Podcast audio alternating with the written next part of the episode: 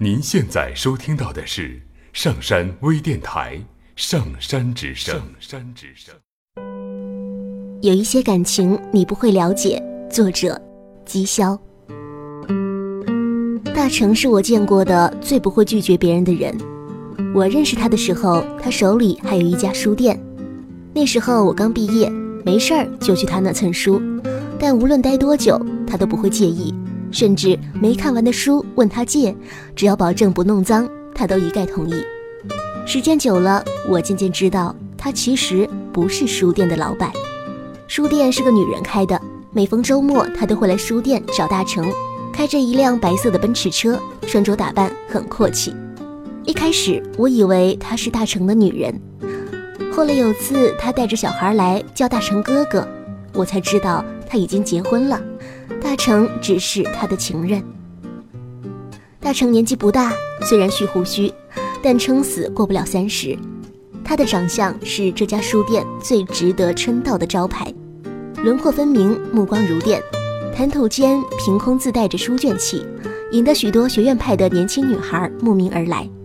他们的要求千奇百怪，有想合影的，有索要拥抱的，还有打书店里那些小玩意儿主意的。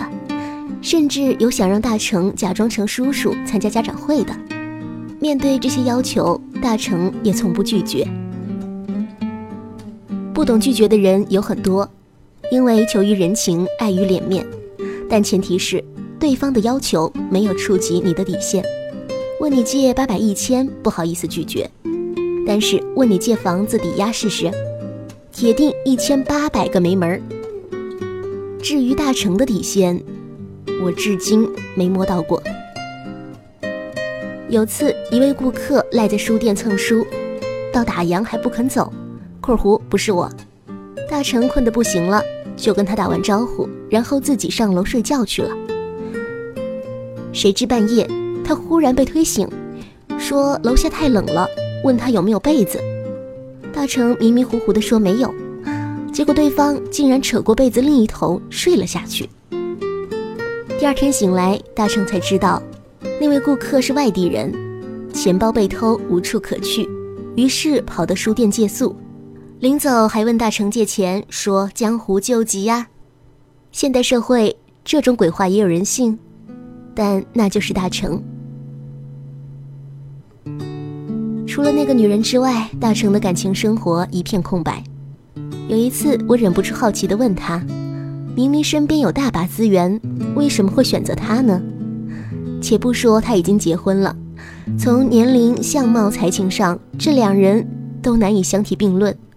如果只是因为钱，那也太没种了。大成听完我的话笑了，不是我选他，是他来找我，面对面告白那种，我实在不知道怎么拒绝，就答应了。我惊讶的舌头都打结了。你，你怎么可能没姑娘跟你表白呢？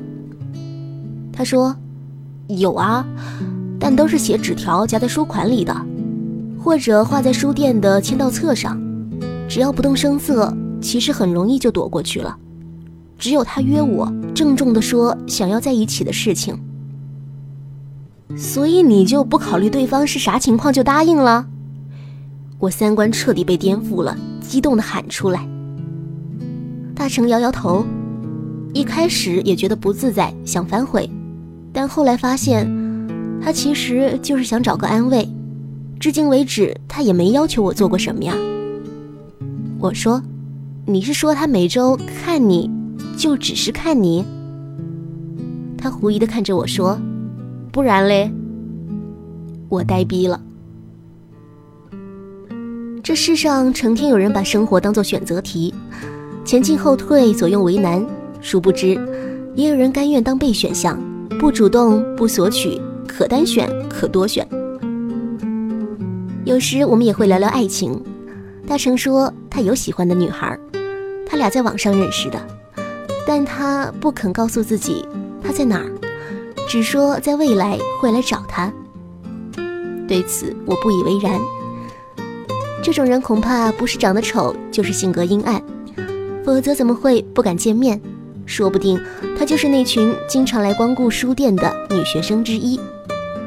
大成也不反驳，说我答应了他，就会一直等下去的，就算没有结果，也不会因为当初没有等待而后悔啊。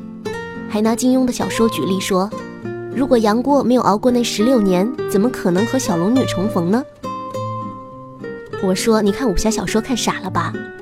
杨过要是没有见过小龙女，说不定早就跟国父结婚了。十六年，孩子都该上高中了。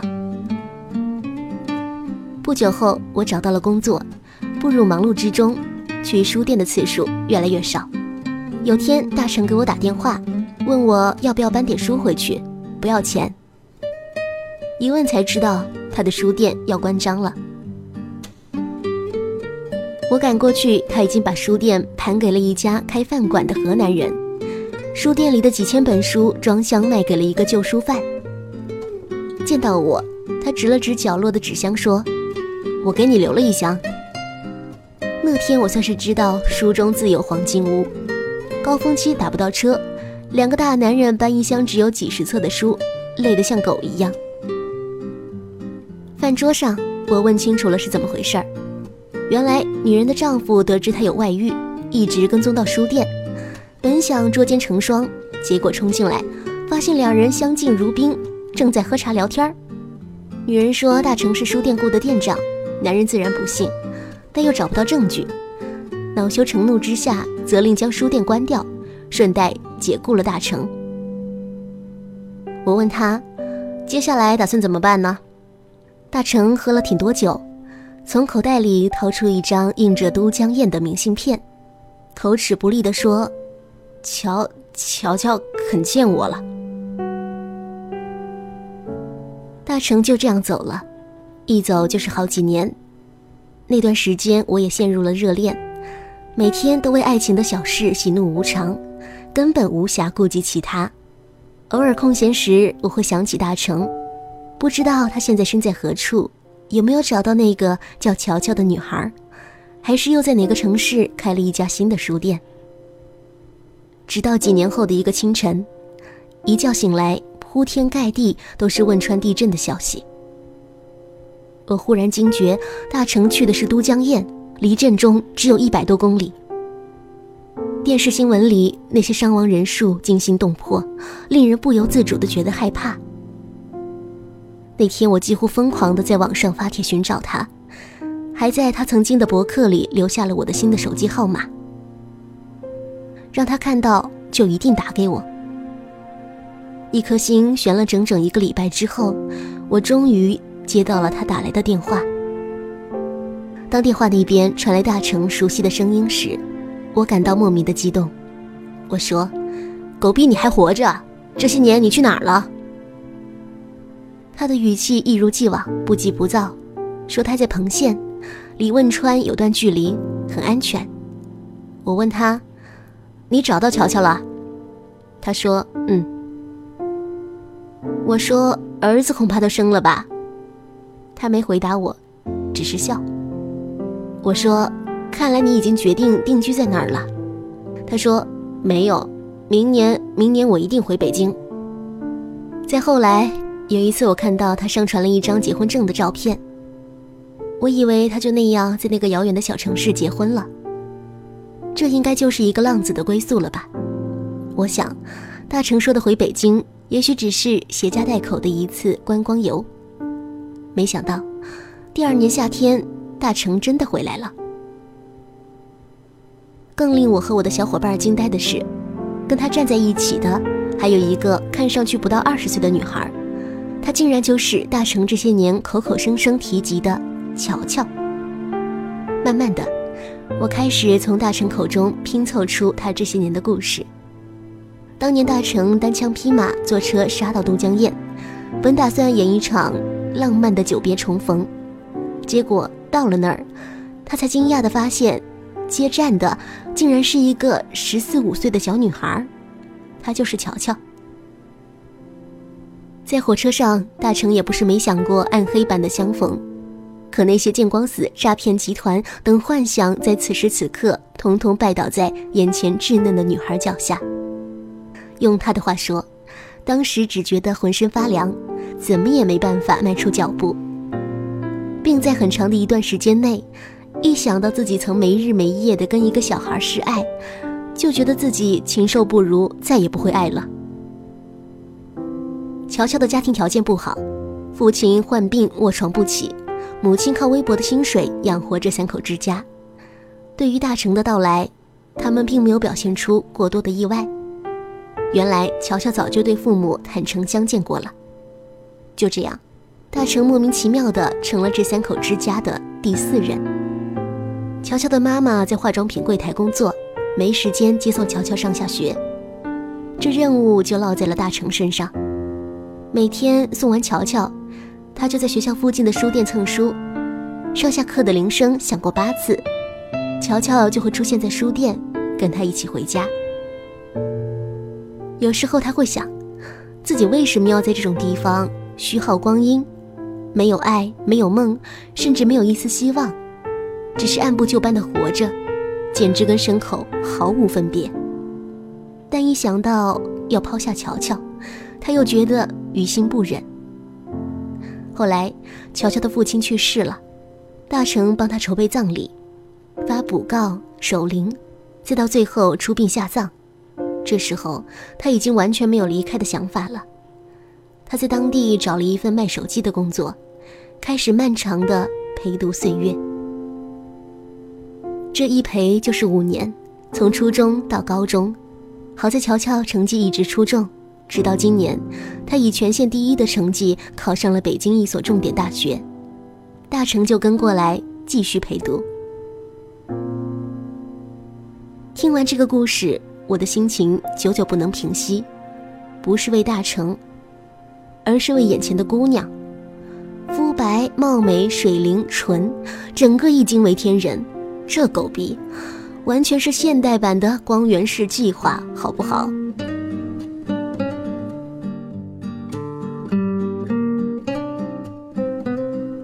大成在北京安顿下来，我陪着他带乔乔去学校办手续、交学费、搬行李、选宿舍，看着他满头大汗的高级乔乔十个必须九个不准的神情时，我忍不住觉得有些好笑，就好像他是个唠叨的父亲，而乔乔是他调皮的女儿一样。然而，他们的生活并不像所有人幻想的那样，大叔和萝莉幸福的生活在一起。乔乔的性格和她的长相南辕北辙，或许从小背负了太多家庭的希望，她的个性特别要强。读书时考试回回都要争第一，拿着县里发的奖学金来到北京。生活中她也不例外，绝不肯轻易向人低头。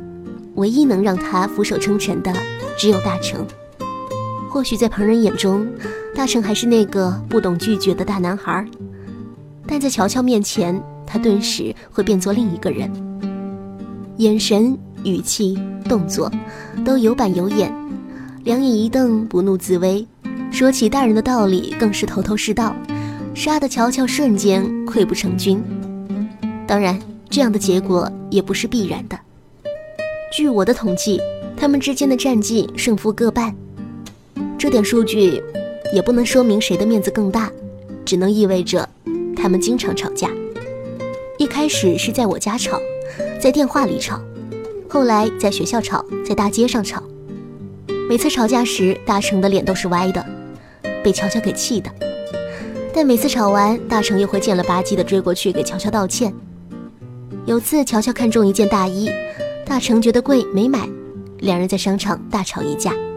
大成气得跑出半条街，我追过去，只见他在街上摸着胸口自言自语地说。嗨，跟孩子置什么气呀？说完，他又转身回过头来。我忽然意识到，相处这么多年，大成已经把乔乔当做了女儿般的存在。乔乔开学后，大成也找到了新的工作，每个月发了薪水，甭管自己过得跟呆逼似的，他都会第一时间给乔乔打生活费。到了周末，他就坐地铁去学校把乔乔接回家。顺便带回一大堆换洗的衣服。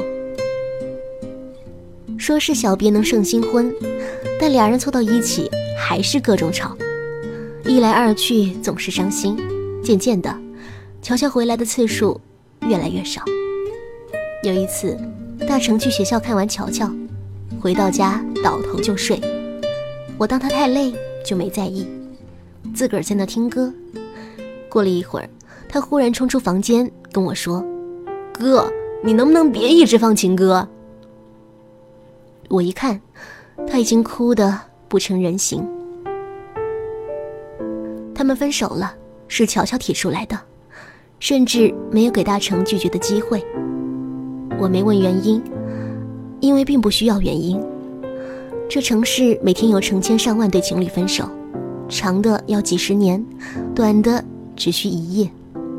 当他们或者难过或者开心的走在街上时，原因并不是最重要的，结果才是。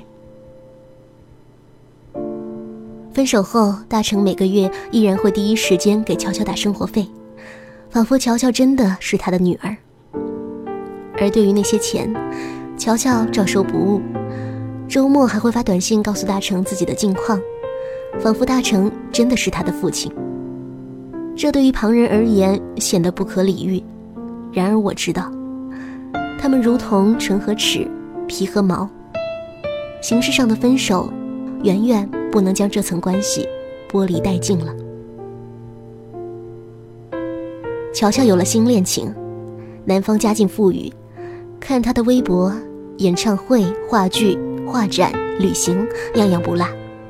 大成仿佛也习惯了默默的在背后观察着乔乔的生活，不评论，不点赞。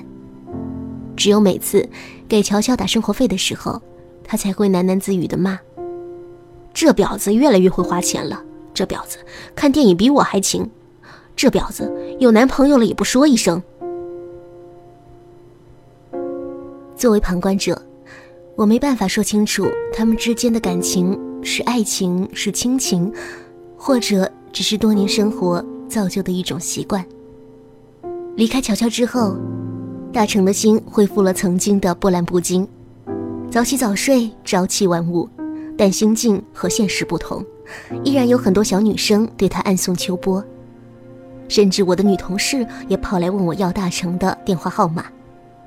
有次公司聚餐，我经不住他们的撺掇，死拉硬拽带了大成去。席间，有个女孩对大成尤其殷勤，添茶夹菜无不抢先，加上众人的起哄，搞得大成面红耳赤。最后，在大家的撺掇下，女孩鼓起勇气说：“大成，请做我的男朋友吧。”全场安静下来，大成愣住了，停顿了很久。就在我以为他又要像以前那样，因为不好意思拒绝而答应对方时，他突然很有礼貌地说：“我有女朋友了，对不起。”说完，他竟然还对女孩鞠了一躬，妈蛋，简直太专业了。那天大成喝了很多很多酒，喝到最后，桌底下的酒瓶已经摆满，连脚都没地方搁了。整个饭店只剩下我们俩。我说：“要不别喝了。”他说：“对不起，我有女朋友了。”我说：“你醉了。”他重复说：“我有女朋友了。”我说是是是，你有女朋友，咱们先回家吧。他说我有个蛋的女朋友，我女朋友跟狗跑了。我说对对，多骂两声就好了。他木然地望着我，过了一会儿，才悠悠地说：“其实我应该明白，这么多个日夜的分离，我们早已是换了人间，不在一个国了。”我看着他的表情。旁观他的生活，不知不觉间，已经站到了他交际圈的最边缘。记得第一次见到他的时候，他还那么小，小到想让人逃。我鼓足勇气，把所有的爱变成养料，摸索着学会如何对他负责。但事到如今，仿佛时光倒转，却始终是学不会如何像男朋友那般。爱一个人了，我愣住了。那一瞬间，大成变得苍老了许多。最后，他扯起嗓子对着天空大喊：“韩城，你这个大呆逼！”喊完这几个字，他忽然像武侠片里那样，仰天喷出一大口血来，然后昏死了过去。我傻眼了，赶紧掏出手机打幺二零，连背带扛的把他送进医院。值班的大夫一看，说是胃穿孔没跑了，需要立即进行急诊手术。在手术室外等待的间隙，我想了想，又打电话给乔乔。乔乔听我说完，半天都不说话。我急了，对着手机大吼：“大成都快挂了！”你要有良心，就赶紧给老子来医院。乔乔说：“现在已经没地铁了。”我说：“打的。”乔乔又说：“我不认识路。”我说：“三零一医院。”算了，你上车打给我，我跟司机说。最后，乔乔说：“宿舍大门锁了。”我气得想揍人。陈乔乔，你少蛋逼，不想来就直说，我就没见过你这号货，要钱是把人当爹看，人躺进手术室了，就他妈给我装路人。大成喝挂之前说的太对了，他就是个大呆逼，不然怎么可能喜欢上你这个白眼狼？我骂尽了这辈子学会的所有脏话，乔乔在电话那头一声不吭，静得连呼吸声都听不见。过了几秒，挂了。微博上说的一点没错，前任都他妈是极品。大成做完手术已经是凌晨两点，窗外万物静来，整个城市沉睡在睡梦当中。我正靠在椅子上打盹，突然听到门外一声轻响。我打开门，是乔乔。没等我开口，他就直奔大成而去。不是做完手术了吗？怎么还昏迷着？我说，可能喝太多了，过会儿就差不多了。他浑身是汗，睡裙上沾满了泥土，胳膊上还有新伤，显然经历了不少困难才到这儿。看着他，我忽然觉得很愧疚。原来他还是很在乎大成的。我小声道歉。刚才电话里，对不起。乔乔没接话，一直盯着大成的脸。过了一会儿，他说：“我知道你怎么看我，我欠大成太多了。但你想听我说的故事吗？有故事听，我自然不会放过。”连忙点点头。乔乔抚弄着大成的头发，轻声细语，开始了漫长的叙述。我十二岁就喜欢上了大成，但那时我太小了，所以就跟他说，未来一定会去找他，做他的女朋友。等了三年，结果还是没忍住。大成说要看我，我鬼使神差，立刻答应了他。兴奋了三天，才开始后悔。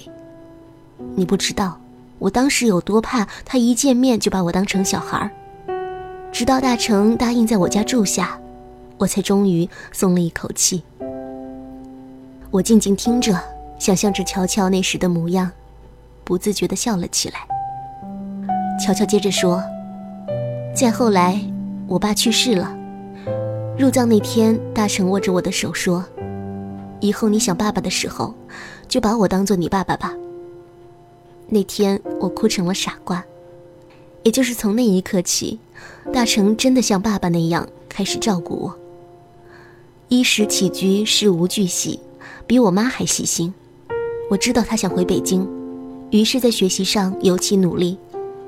最后，终于考到了北京。到了这座城市，我才发现，感情并没有那么简单。我们在一起生活了六年，从我十五岁到二十一岁，我每一刻的改变都被大成看在眼里。在他面前，我永远是个无理取闹的小孩。这份感情里，平衡早已经被破坏。他扮演的早已不再是我的爱人，而是我的爸爸。人就是有贱根吧，就像每次争吵到最后，他都会像长辈一样宽恕我。别的女孩大概巴不得，但我每次都会有深深的亏欠感。我始终欠着他。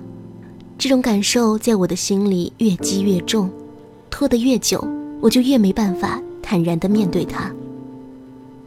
你大概不会想象到，明明是情侣，却可以严令禁止对方喝酒、熬夜、吃个街边摊、玩次冒险游戏吧？但这就是大成。明明是我的男朋友，却一定要像父亲那样管教着我。其实我多想跟他说，我已经长得足够大了，我不想你做我的爸爸呀。你能不能像最普通的男朋友那样，跟我一起受伤，一起大吵，一起无知的快乐着呀？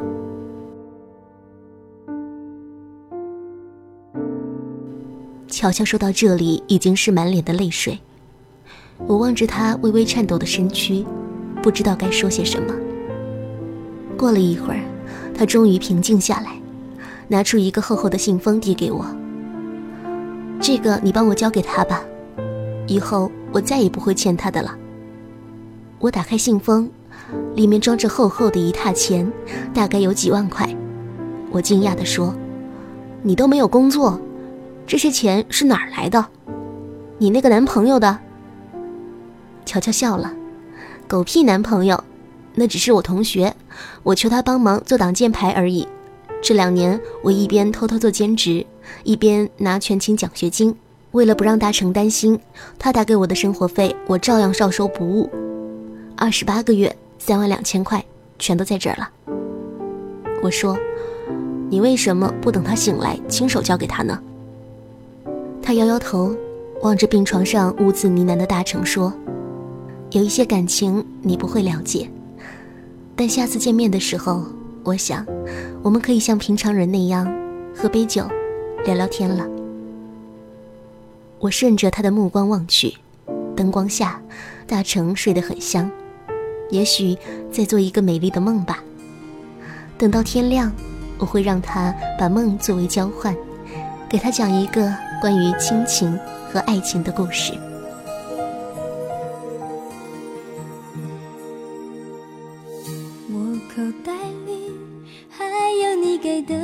心，我。的手心，还有你吻的气息。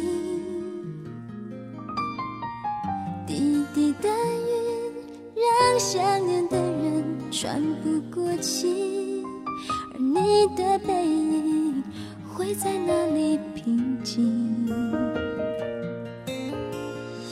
跟踪记忆，我才能和你接近。可惜，眼泪没有声音。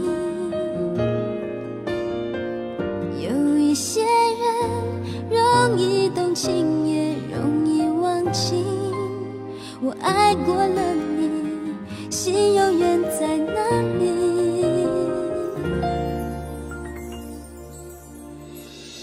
好想好好爱你，这一句话只能上窗外的雨，反复触碰你爱过的痕迹。好想好好爱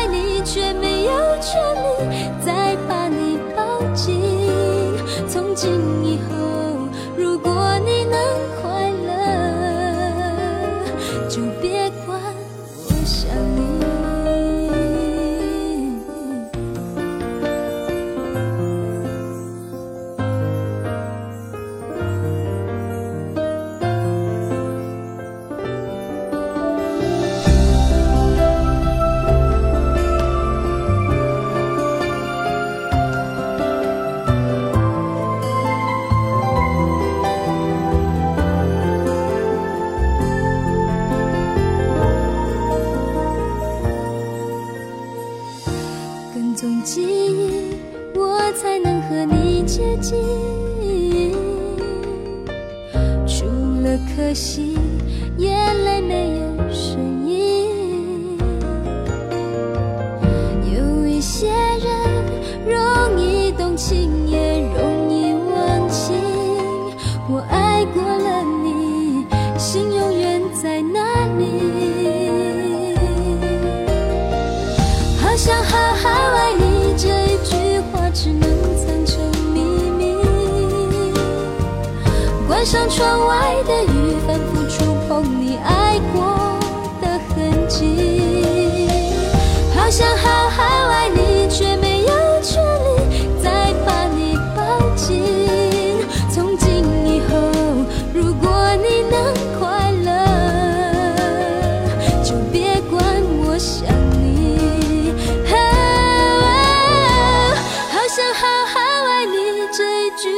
只能藏成秘密